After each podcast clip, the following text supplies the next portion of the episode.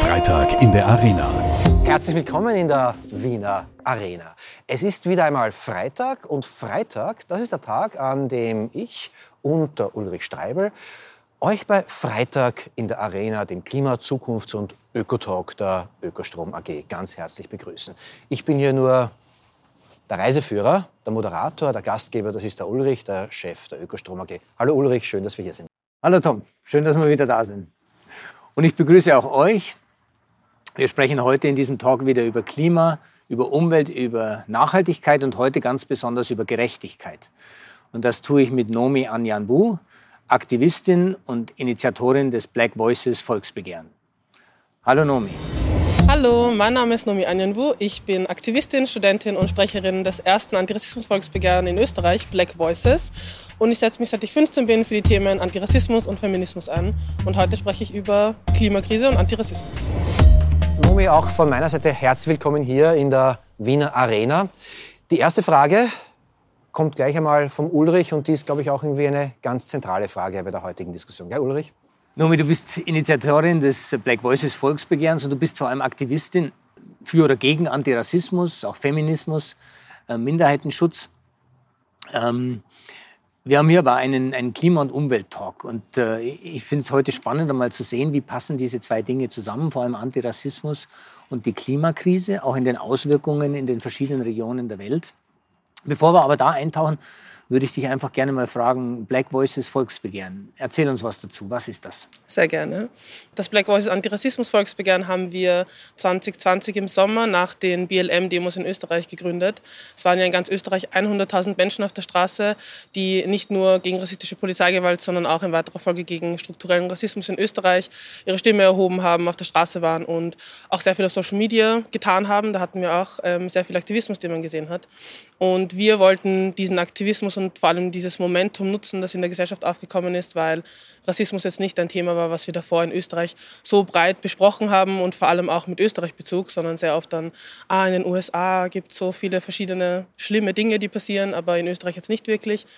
Und das wollten wir eben nutzen und umwandeln in eine Debatte, die auch in Österreich geführt wird. Und deswegen haben wir die Idee oder das Format des Volksbegehrens relativ passend gefunden, weil es einerseits eben das anspricht, aber auch ganz konkrete politische Forderungen stellt die zum Thema Rassismus oder Antirassismus passen. Du hast äh, ganz am Anfang deiner Antwort das BLM äh, thematisiert. BLM äh, versteht vielleicht nicht jeder, ist Black Lives Matter. Das äh, war aufgrund der rassistisch motivierten Polizeimorde in den USA die ganz, ganz große äh, Menschenrechts-Antirassismusbewegung, um das nur ganz kurz zu erklären. Äh, das unterschreibt, glaube ich, jeder hier von uns sofort. Die zentrale Frage ist trotzdem, das ist eigentlich doch ein Klimatalk, Ulrich. Ähm, was hat Antirassismusarbeit mit Klimaschutz zu tun? Warum bist du hier? Ja, wir haben dich eingeladen, aber du weißt, was ich meine. Ja, ich glaube, in den letzten Monaten ist vermehrt diese Verbindung aufgekommen und diese Frage, was es damit zu tun hat. Wir haben in den letzten Jahren während der Fridays for Future Bewegung, vor allem in Österreich, gesehen, dass sehr viele Aktivisten sich dazu aussprechen und die Klimabewegung auch in Österreich sehr breit geworden ist. Aber wir sehen auch immer wieder oder sehr oft, dass das vor allem weiße Aktivistinnen sind, die da mitmachen und sehr wenig, die Bewegung sehr wenig divers ist. Und da kommt dann schon immer die Frage auf, warum das so ist und auch was halt Rassismus mit der Klimabewegung zu tun hat oder ob das irgendwas damit zu tun hat. Ich glaube, da, müssen wir uns ein bisschen die Geschichte der, der Klimakrise oder der Klimabewegung anschauen ähm, und ähm, sehr weit in die Geschichte zurückreisen. Ähm, ich glaube, die Verbindung zwischen Kolonialismus und Klima ähm, ist eigentlich sehr offensichtlich, aber wird sehr oft vergessen heute, weil es halt irgendwie schon so lange her ist. Ähm, aber wenn man sich anschaut, wie das entstanden ist und wie Kolonialherren oder der globale Norden ähm, südliche Länder ausgebeutet haben und dort die Rohstoffe ihnen entzogen haben und gewaltsam auch ähm, sie unterdrückt haben, entsteht natürlich eine Geschichte, die man bis heute spinnen kann und sehen kann, dass immer noch der globale Süden in einem Abhängigkeitsverhältnis vom globalen Norden ähm, ist, den man auch so nicht mehr ganz wegdenken kann und wir vielleicht in einem Neokolonialismus uns befinden. Ulrich, hast du jemals äh, Rassismus und Klimaschutz in deinem Kopf, in deiner Arbeit miteinander verbunden? Ich glaube noch nicht in der Art und Weise, wie, wie Nomi das greift. Was klar ist beim, beim Klimaschutz ist, dass wir natürlich in der, in der Nordhalbkugel den größten Teil der Ressourcen verwendet haben in den letzten 150, 180 Jahren seit der industriellen Revolution und damit natürlich auch die, die Hauptverantwortung tragen für die Erderwärmung, denn wir im Norden haben den größeren Teil des CO2s natürlich emittiert. Und gleichzeitig sind die Folgen des Klimawandels viel, viel stärker spürbar in der südlichen Welthalbkugel.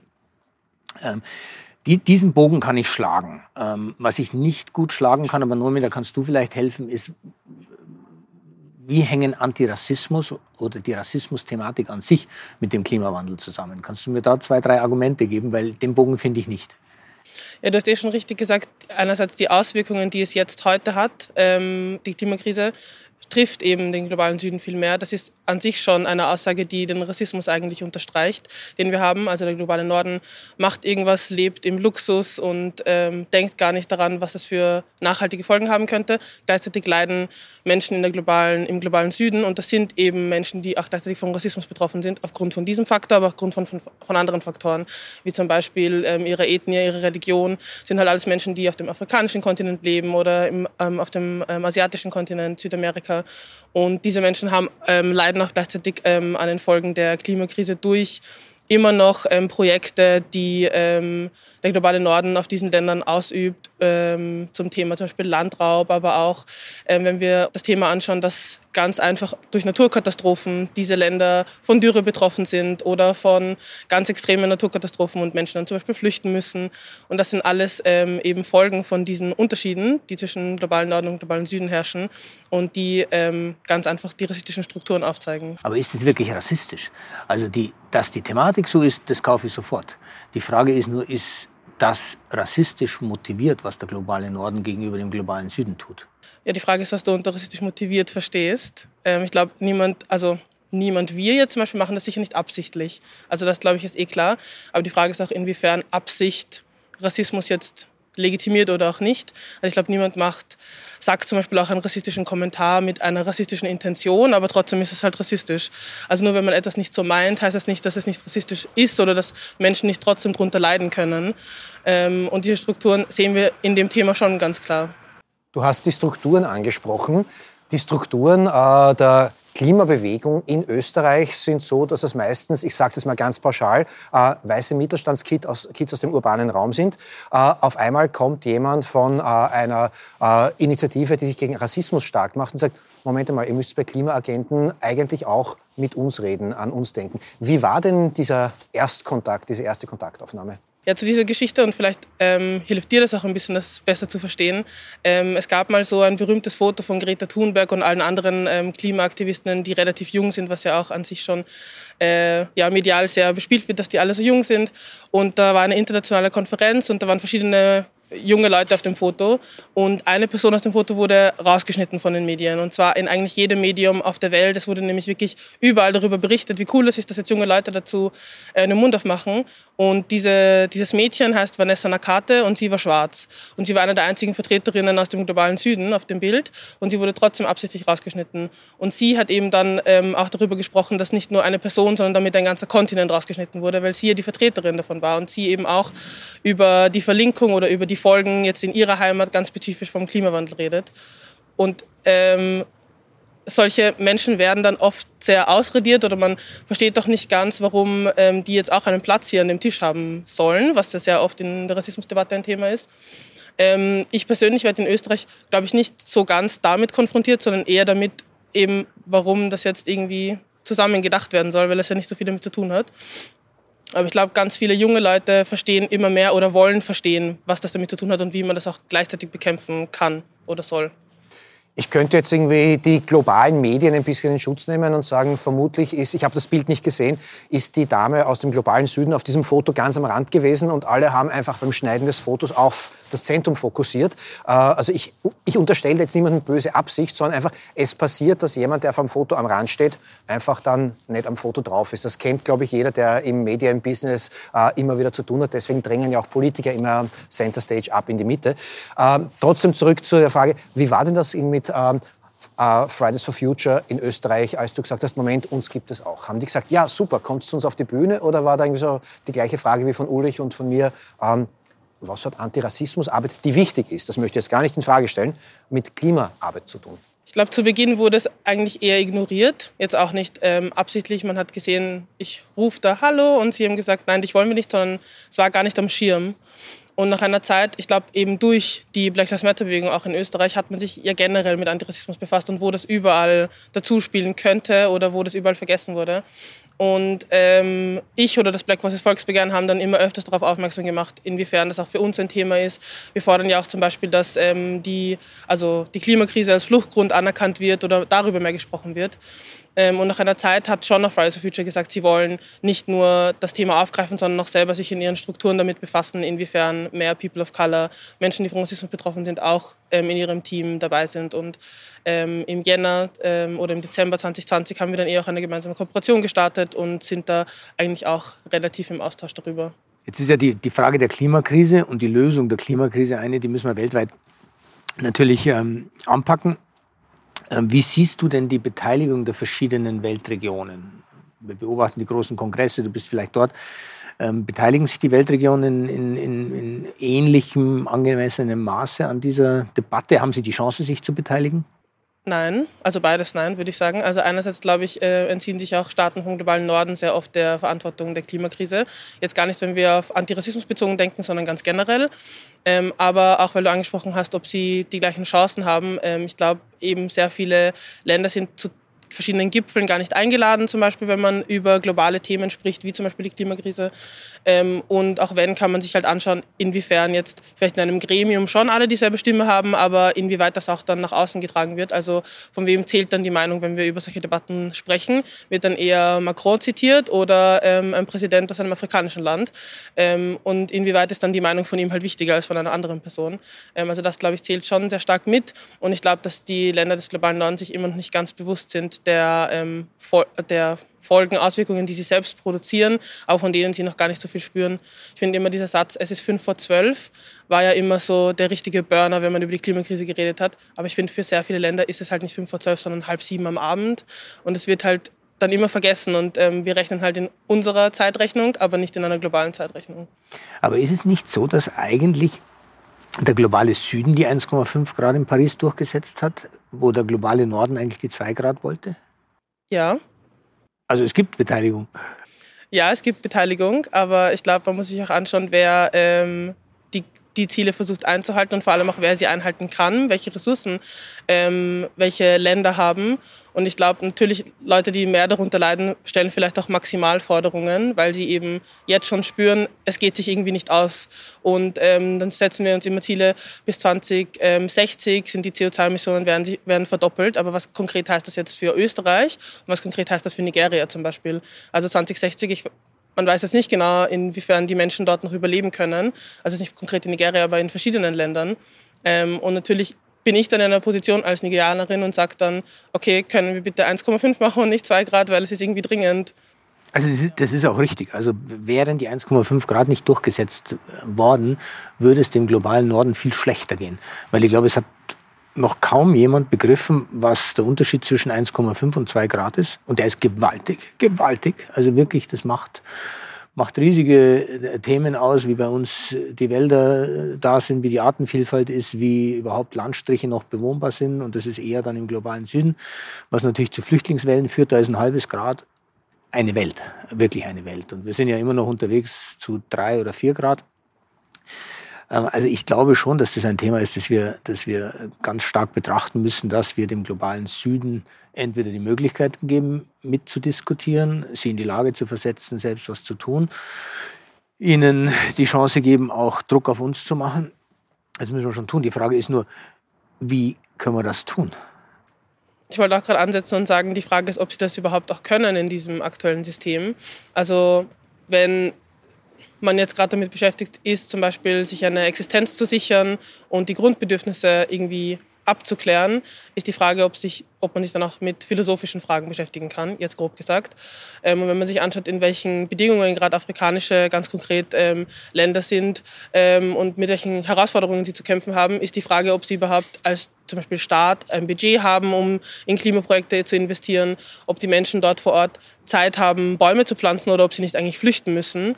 Und da glaube ich, liegt es schon ähm, an Ländern wie Österreich, da ganz konkret ähm, auch Maßnahmen zu setzen, um ähm, nicht nur zu helfen oder zu unterstützen, sondern eigentlich teilweise noch ähm, den, den Schaden, den man selbst angerichtet hat, einfach zu reparieren. Aber Nomi, wie, wie könnte das gehen jetzt? Also äh, seit ich alt genug bin, um Nachrichten zu verstehen im Fernsehen und in der Zeitung, höre ich, dass ähm, die weiterentwickelten Länder immer ganz viel Geld zur Verfügung stellen, um den weniger weit entwickelten Ländern zu helfen. Das geht jetzt also für mich gefühlt 45 Jahre so, so lange verstehe ich das und es kommt genau gar nichts raus. Also wenn du sagst, wir sollen helfen, ja, das tun wir jetzt für mich gefühlt seit 45 Jahren, aber rauskommt tut da überhaupt nichts. Aber was tun wir konkret? Ich nehme an, wir schicken viel Geld hin, wir haben Entwicklungshilfeprogramme, wir äh, forsten dort Wälder auf, wir reduzieren die Umwelteingriffe. Ich glaube zumindest, dass das mit den Geldern passiert. Ich hoffe es zumindest. Aber passieren tut da nichts. Also was müssten wir tun, wenn du sagst, Österreich soll tun? Ja, das verstehe ich schon. Wir haben eine große Verantwortung als reiches Land sowieso. Das hat Europa, das hat überhaupt die westliche Welt, dass wir mit den höheren finanziellen Ressourcen, die wir zur Verfügung haben, mehr tun. Keine Frage. Aber jetzt tun wir zumindest gefühlt für mich schon seit vielen Jahren was, aber ich sehe da keinen Effekt. Also die, die, der, der Reichtumsgap zwischen Norden und Süden ist genauso groß oder gleich groß gefühlt, wie er vor 40, 45 Jahren war. Da passiert ja gar nichts. Obwohl wir gefühlt was tun. Was müssten wir eigentlich anders machen? Ähm, hinterfragen, ob wirklich was getan wird.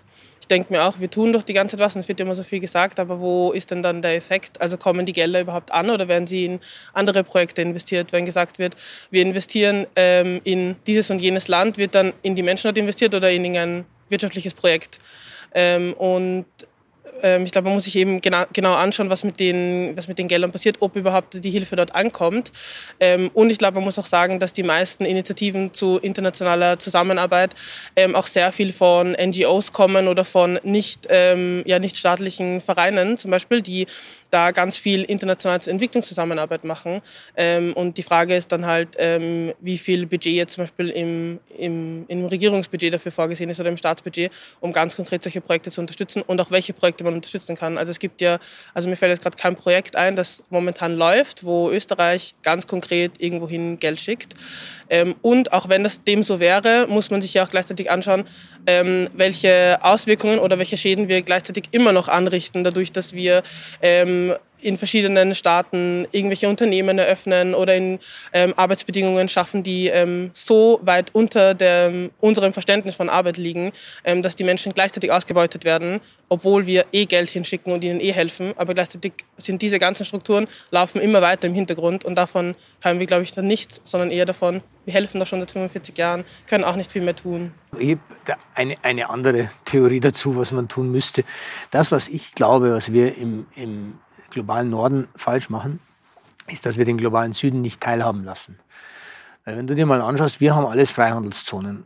Also EU ist eine große Freihandelszone und mit ganz vielen Ländern um uns herum haben wir Freihandelsabkommen geschlossen. Auch mit den USA haben wir Freihandelsabkommen. Aber die westliche Welt oder die nördliche Welt, wie immer du die bezeichnen willst oder wir sie bezeichnen wollen, hat die gleichen Freihandelsabkommen nicht mit der südlichen. Deswegen werden die südlichen Länder aus meiner Sicht systematisch vom Welthandel ausgeschlossen.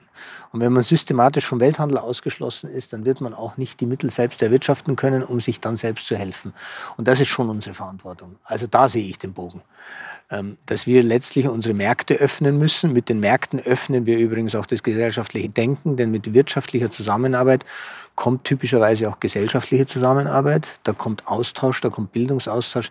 Ich glaube, dass das das große Thema ist, was wir im in unserem Weltwirtschafts- und ich würde sagen Weltgesellschaftssystem ändern müssen. Teilhabe geben. Das widerspreche ich dir auch gar nicht. Ich glaube, es muss auf mehreren Ebenen passieren, ja. Dann hole ich die Diskussion jetzt wieder von einer Entwicklungshilfediskussion äh, und einer Nord-Süd-Verteilungsdiskussion zurück nach Österreich zu uns, weil du ja auch oder eigentlich vor allem äh, Antirassismusarbeit leistest. Und ich bringe es wieder zurück zur Klimabewegung in Österreich.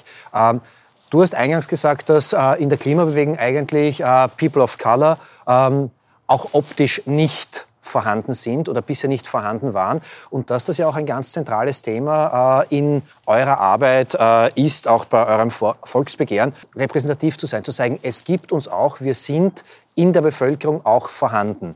Ähm, ist das auch in der Klimabewegung etwas ganz Wichtiges zu zeigen? Äh, es sind eben nicht nur der weiße Mittelstand, der hier unterwegs ist, sondern es sind Menschen mit ethnischen Hintergründen, die von der Antarktis äh, bis äh, in den Sudan reichen können, ohne das jetzt irgendwie polemisch zu meinen, die auch Teil der Gesellschaft sind, die hier auch implementiert, inkludiert werden sollten? Auf jeden Fall. Also ich glaube, Repräsentationsfrage ist ähm, sehr wichtig, damit sich ja mehr Leute auch an etwas beteiligen. Wenn man ähm, eben nie eine Person sieht, die so ausschaut wie einer selbst, denkt man halt, man kann das auch nicht erreichen. Ähm, also ich glaube, das ist ganz wichtig. Ich glaube, die Klimabewegung ist auch ganz stark eine Klassenfrage. Ähm, du hast eh schon gesagt, das sind irgendwie Mittelstand-Kids unterwegs, die ähm, sonst vielleicht nicht die Sorgen zu Hause haben, die andere Kinder schon haben. Und ähm, diese anderen Kinder sind auch weiße Kinder, aber auch vermehrt eben Kinder mit einem migrantischen Background zum Beispiel. Und wenn man ähm, dann eine Bewegung so schafft, dass sie so hochschwellig ist, dass man gar nicht mitmachen kann, aufgrund von ganz konkret jetzt irgendwelchen ähm, Veranstaltungsformaten, aber auch zum Beispiel inhaltlich, dass das Thema vielleicht so komplex bearbeitet wird, dass das nicht alle verstehen, ist es klar, dass sich dann nur eine gewisse Gruppe von Akademikerinnen, Kids zum Beispiel beteiligen können. Wirfst du das diesen Kids vor oder ist das einfach etwas, was in unseren Kreisen, sage ich jetzt mal, einfach passiert, was uns gar nicht bewusst ist? Beides. Also ich glaube, ähm, es passiert unbewusst, aber ich glaube, ähm, das muss man sich auch bewusst machen. Und wenn man das jetzt mittlerweile immer noch vergisst, ist es glaube ich, schon noch ein Vorwurf, ähm, das irgendwann noch nicht mehr vergessen zu dürfen. Weil wenn man eine breite Bewegung schaffen will, in egal welchem Thema, muss man halt an alle Realitäten denken. Ich nehme jetzt die Klimabewegung da ein bisschen in Schutz. Ich habe äh, vor kurzem einen Podcast von dir, ich glaube Frauenfunk, Frauenradio heißt das, gehört, äh, wo auch fast die gleiche Frage gekommen ist, ob Feminismus nicht auch rassistisch äh, agiert, obwohl äh, niemand, keine Frau, ich bleibe jetzt bewusst beim Frauenthema, äh, die sich feministisch engagiert, jemals im Traum daran denken würde, bewusst sich rassistisch ähm, zu artikulieren oder zu benehmen. Äh, ist Rassismus etwas, was uns sozusagen wie im Blut, in der DNA, in der angelernten DNA immer noch ähm, drinnen steckt? Rassismus ist auf jeden Fall angelernt, aber ich glaube, das kann man eben auch verlernen. Also es ist nicht etwas, was, äh, womit wir geboren wurden und das können wir nie wieder überwinden. Ähm, in der Feminismusbewegung sieht man eh was Ähnliches. Also das haben ja auch ähm, bürgerliche weiße Frauen in den USA gestartet und haben gar nicht daran gedacht, dass es irgendwie auch eine andere Realität gibt als die von ihnen. Ähm, und irgendwann gab es dann eh verschiedene äh, Bewegungen, die gesagt haben, okay, wir müssen das auch in verschiedenen äh, Diskriminierungsformen sehen, in verschiedenen Intersections, wie das auf Englisch eben heißt, ähm, und anfangen ähm, darüber zu sprechen, welche Art von Frauen es betreffen kann und inwiefern zum Beispiel diese Maßnahme nicht reicht, weil sie nicht zu weit greift, weil sie zum Beispiel mich nicht anspricht, weil ich eben nicht nur eine Frau bin, sondern auch schwarz bin. Ähm, und ich glaube, das passiert jetzt auch ein bisschen in der Klimabewegung und da müssen wir auf jeden Fall unseren Horizont ein bisschen erweitern. Ist eigentlich die, die, die Feminismusbewegung ein gutes Vorbild für die Rassismusbewegung? Weil wenn ich den Feminismus anschaue, das wird so wahrscheinlich gefühlt vor 50 Jahren entstanden sein, aus ähm, ja, weißen, wohlhabenden Frauen und ihren Anliegen. Und das hat sich aber, glaube ich, ja, durchgesetzt über alte, alle Weltregionen, alle Ethnien, alle Gesellschaftsgruppen. Also die ist ja sehr, sehr weit gekommen, diese Bewegung. Glaubst du, dass die Rassismusbewegung sich da ein, ein, ein Vorbild nehmen kann oder nach ähnlichem Muster läuft? Oder? Ich glaube nicht so ganz. Ähm, ich glaube, es gibt eben die Gründe, die wir gerade angesprochen haben, sind ja schon ähm, Kritik an der Bewegung. Und ich würde mir wünschen, dass die Rassismusbewegung sowas nicht zu kurz denkt, dass es solche Realitäten irgendwie nie zu kurz greift. Und wenn man sich anschaut, woher die Rassismusbewegung kommt, ist es ja schon immer mit dem Anspruch, verschiedene Menschen abzuholen und verschiedene äh, Realitäten zu denken. Ähm, ob wir das gerade schaffen, also das Volksbegehren würde ich sagen, ja, hoffentlich. Ähm, jetzt als globale Rassismusbewegung wahrscheinlich schon noch mehr als andere Bewegungen, weil ähm, Menschen, die von Rassismus betroffen sind, sind einfach wirklich, wirklich viele ähm, und die ähm, leiden gleichzeitig auch an anderen Strukturen. Das heißt, sind zum Beispiel auch von der Klassenfrage sehr stark betroffen. Und ich glaube, da kann man irgendwie schwieriger vergessen, dass es verschiedene Realitäten gibt, weil es so viele verschiedene Menschen gibt, die davon betroffen sind, aber auch von anderen Fragen, wie zum Beispiel Sexismus oder Klassismus. Und ich glaube, da ist es ähm, sehr schwierig, da drüber zu fahren. Ja, die Frage ist ja eher, schaffen wir es, weil ich, ich teile das alles. Ja. Also Rassismus ist in allen Weltregionen und auch in Österreich stark wirklich stark verbreitet und stark spürbar. Und es schockiert mich immer wieder, wie stark Rassismus oder diese Xenophobie, also die Angst vor dem Fremden, da, daher kommt das ja eigentlich. Wie stark das in der österreichischen Gesellschaft verhaftet ist und auch in der europäischen insgesamt. Und die Frage ist eigentlich, können diese Dinge überwunden werden, ähnlich wie ich glaube, dass wir einen Teil des Ausschlusses von Frauen aus der Gesellschaft überwunden haben, können wir in ähnlicher Form überwinden, dass wir nicht gleiche Menschen, weil darum geht es ja immer, ausschließen. Es geht ja immer darum, dass wir glauben, diejenigen, die irgendwie so denken wie wir, die so aussehen wie wir, die ungefähr so gebildet sind wie wir und vielleicht so wohlhabend sind wie wir, das ist irgendwie die Welt und der Rest gehört irgendwie nicht zu meiner Welt. Und es geht ja darum, wie dringen wir in diese ähm, verschiedenen Gruppen vor, dass die sich homogenisieren. Dass man da sagt, alle haben die gleiche Teilhabe am Gesamten. Und da, glaube ich, hat die Feminismusbewegung viel erreicht in 50 Jahren. Glaubst du, dass die dass wir das in der Rassismusbewegung auch erreichen können. Ja, sonst glaube ich, wäre ich nicht Aktivistin dafür. Also ich glaube, ich muss sogar Ja sagen auf diese Frage. Ähm, aber ich glaube, wir haben noch einen weiten Weg vor uns, weil ich glaube, dass das Thema, also sehen wir auch immer in unserer Arbeit, nicht so viel Anklang findet wie das Feminismusthema. Also ich bin ja in beiden aktiv und ich weiß schon oder ich merke schon, dass ähm, immer bei Rassismus vielleicht mehr Leute sagen, sie finden das wichtig als Feminismus, aber dann ganz konkret man weniger Maßnahmen sieht. Also zum Beispiel ein Projekt, das gefördert werden soll, wird von ähm, österreichischen Behörden zum Beispiel immer ungern gefördert, wenn es ähm, einen Rassismusbezug hat als einen Feminismusbezug. Und ich glaube, es hat eh was damit zu tun, dass es etablierter ist und dass es auch schon länger in Österreich ein Thema ist. Ähm, aber ich glaube auch, dass man hier ganz konkret auch noch unbewusst die rassistischen Denkmuster vorfindet. Aber da gibt es ja jetzt ein Volksbegehren das Black Voices Volksbegehren, wo es ja nicht nur um Black Voices, sondern um äh, ich sag, Multicolored Voices äh, geht. Ähm, was ist das Volksbegehren? Was kann das Volksbegehren? Und wo finde ich dieses Volksbegehren? Das Volksbegehren ist eben ein Antirassismus-Volksbegehren, was ähm, versucht, strukturellen Rassismus in Österreich zu thematisieren. Ähm, also nicht nur Alltagsrassismus, was uns täglich passiert, wenn man darunter leidet, sondern auch ganz konkret am Wohnungsmarkt, Arbeitsmarkt, in der Schulbildung oder auch in der Öffentlichkeit, wo wir über Rassismus vorfinden können und wie wir das konkret ähm, bekämpfen können. Ähm, das Volksbegehren kann man auch momentan unterschreiben, ähm, entweder online per Handysignatur, was mittlerweile viele Leute haben, oder in jedem Gemeindeamt in Österreich. Es geht jetzt momentan noch bis zum 6. Mai und man kann sich auch online auf unserer Webseite blackvoices.at ganz genau durchlesen, was wir fordern und wie wir das schaffen wollen. Auch wenn es nicht ähm, ganz im Thema Natürlich liegt das, wenn wir in dem Talk machen, weil hier sind wir eher über Klimawandel und Umwelt natürlich unterwegs. Ich kann nur jedem empfehlen, dieses Volksbegehren zu unterschreiben, weil ich glaube, dass das Ausgrenzen von Menschen, die nicht genauso sind wie wir, tatsächlich stattfindet in unserer Gesellschaft, ähm, tagtäglich und dass wir dagegen was tun sollten. Und deswegen finde ich es super, wenn ihr sowas macht. Und ich kann nur jeden ermutigen, zu unterschreiben und daran teilzunehmen und sich dafür einzusetzen, dass die Dinge so gestaltet werden, dass alle Menschen in gleicher Weise teilhaben können.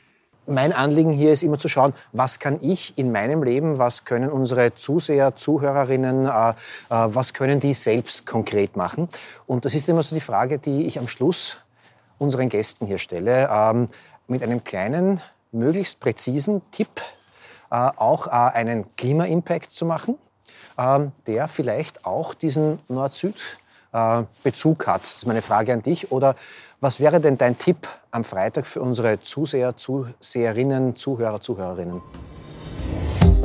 abgesehen davon, das Volksbegehren zu unterschreiben. Natürlich, das setze ich mal voraus. Glaube ich, sich auch aktiv dazu weiterzubilden. Ähm, ich muss sagen, dass es gerade in der öffentlichen Debatte halt eben nicht so ein Thema ist. Ich glaube, da muss man Selbstinitiative zeigen, sich selbst ähm, weiterbilden und auch engagieren in Bewegungen, die wir genannt haben, also in der Klimabewegung, in der Antirassismusbewegung, in beiden Bewegungen. Ähm, und ich glaube, zu der Weiterbildung kann ich einen ganz konkreten Tipp geben, und zwar ähm, The Great Green Wall, ein Film von 2019, der ähm, aus der Sicht von ähm, afrikanischen Künstlerinnen ähm, in der Subsahara-Region also, oder in der Sahelzone ähm, thematisiert, inwieweit sich ähm, die Dürre ausbreitet und inwiefern das ganz lokal die Leute dort betrifft ähm, und was sie was ihre Lebensrealität dadurch ist, inwiefern sie flüchten müssen, ob sie das überhaupt wollen, ob sie nicht eigentlich eh dort bleiben wollen, aber irgendwie ähm, gar nicht können und inwiefern dieser Traum von Europa oder was auch immer ähm, eigentlich zu hinterfragen ist. Und ich glaube, das zeigt der Film ganz gut. Ähm, also das war eigentlich ein Projekt von der UNO, das 2007, glaube ich, gestartet wurde, ähm, das ähm, quer über den afrikanischen Kontinent Bäume pflanzen sollte, damit die Ausbreitung der Wüste gestoppt wird. Und in dem Film wird thematisiert, inwieweit das geschafft wurde. Jetzt zehn Jahre, zwölf Jahre später ähm, und wo eigentlich diese Hilfe, von der wir auch gesprochen sind, wo die eigentlich gerade bleibt, wer sich daran beteiligt, wo die Gelder hinfließen und ähm, wie man das auch als Eigeninitiative, als afrikanisches Volk, Bevölkerung, wie man das selbst vielleicht stoppen kann. Dann bedanke ich mich, dass du hier den Weg zu uns in die Arena gefunden hast, zu Freitag in der Arena, dem Öko-, Klima- und auch Zukunftstalk und ich sage jetzt mal Antirassismus-Talk heute, ähm, der Ökostrom AG. Die letzte Frage geht unhöflicherweise immer nicht an den Gast, die Gästin, sondern an den Gastgeber. Ulrich, was nimmst denn du aus diesem Gespräch mit der Nomi heute mit? Ich nehme neue Aspekte mit in der, in der Klima- und in der Umweltdebatte, aber auch in der, in der Sozial- und Gesellschaftsdebatte. Jetzt, glaube ich, wissen alle, die öfters hier zuhören oder zusehen, dass ich immer fasziniert bin von Menschen, die sich engagieren. Weil ich glaube, das bringt uns alle weiter, das bringt die Gesellschaft weiter.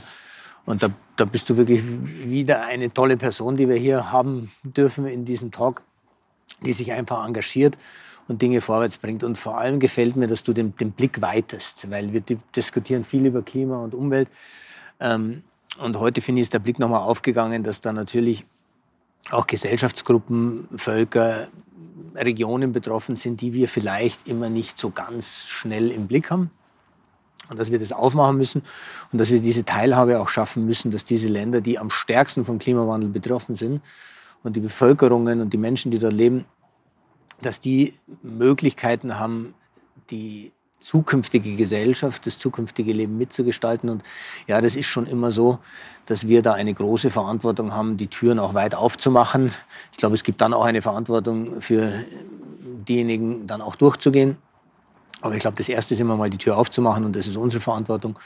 Und solche Aspekte habe ich heute von dir gelernt, Nomi. Also vielen Dank, dass du da warst.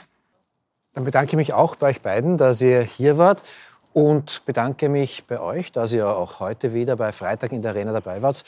Mein ganz persönlicher Tipp, nicht nur am Freitag, sondern für jeden Tag, unterschreibt dieses Volksbegehren, das Black Voices Volksbegehren, dort, wo man Volksbegehren unterschreiben kann. Und wir sehen und hören uns hoffentlich bald wieder. Danke, ciao und baba.